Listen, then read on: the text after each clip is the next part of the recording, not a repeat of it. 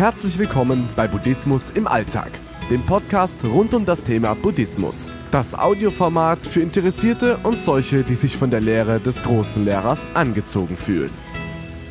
Diamant Sutra.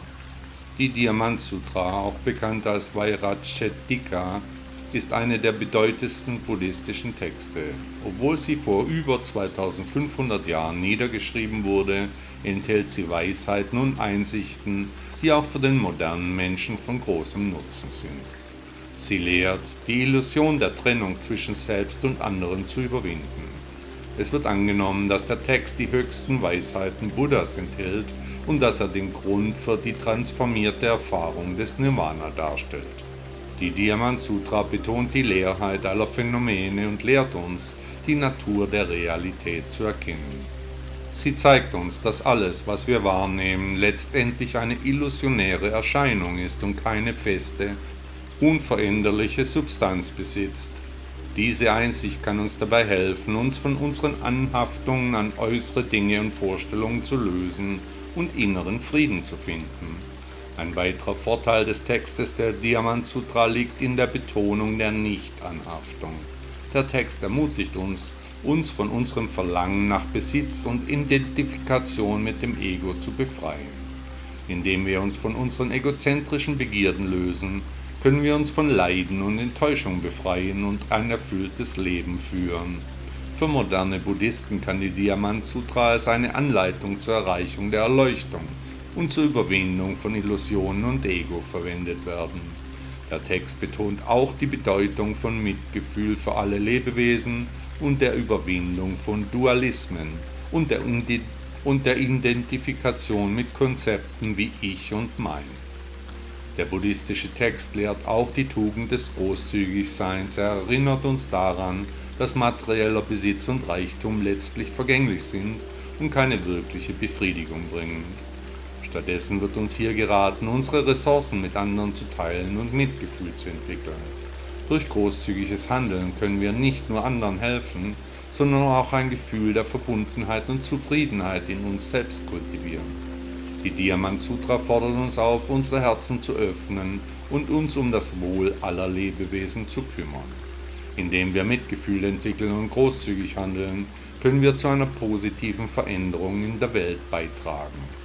Wir erkennen, dass unser Glück und Wohlbefinden untrennbar mit dem Wohlergehen anderer verbunden ist. Ein weiterer wichtiger Aspekt dieses buddhistischen Textes ist die Betonung der Weisheit. Er ermutigt uns dabei, unsere eigenen Überzeugungen, Vorstellungen zu hinterfragen und eine tiefer gehende Einsicht zu entwickeln.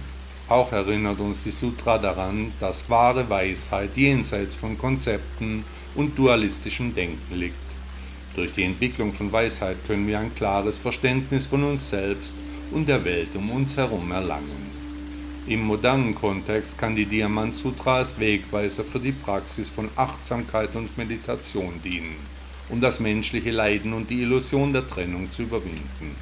So kann er auch dazu beitragen, das Verständnis der buddhistischen Ethik und der Bedeutung von altruistischen Handlungen und Fürsorge für andere zu vertiefen. Zusammenfassend lässt sich sagen, dass die Diamant Sutra auch für den modernen Menschen zahlreiche Vorteile bietet.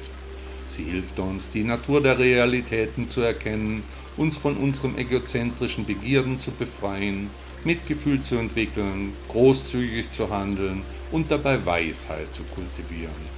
Indem wir diese Lehren in unser tägliches Leben integrieren, können wir ein erfüllteres, friedvolleres und bedeutungsvolleres Leben führen.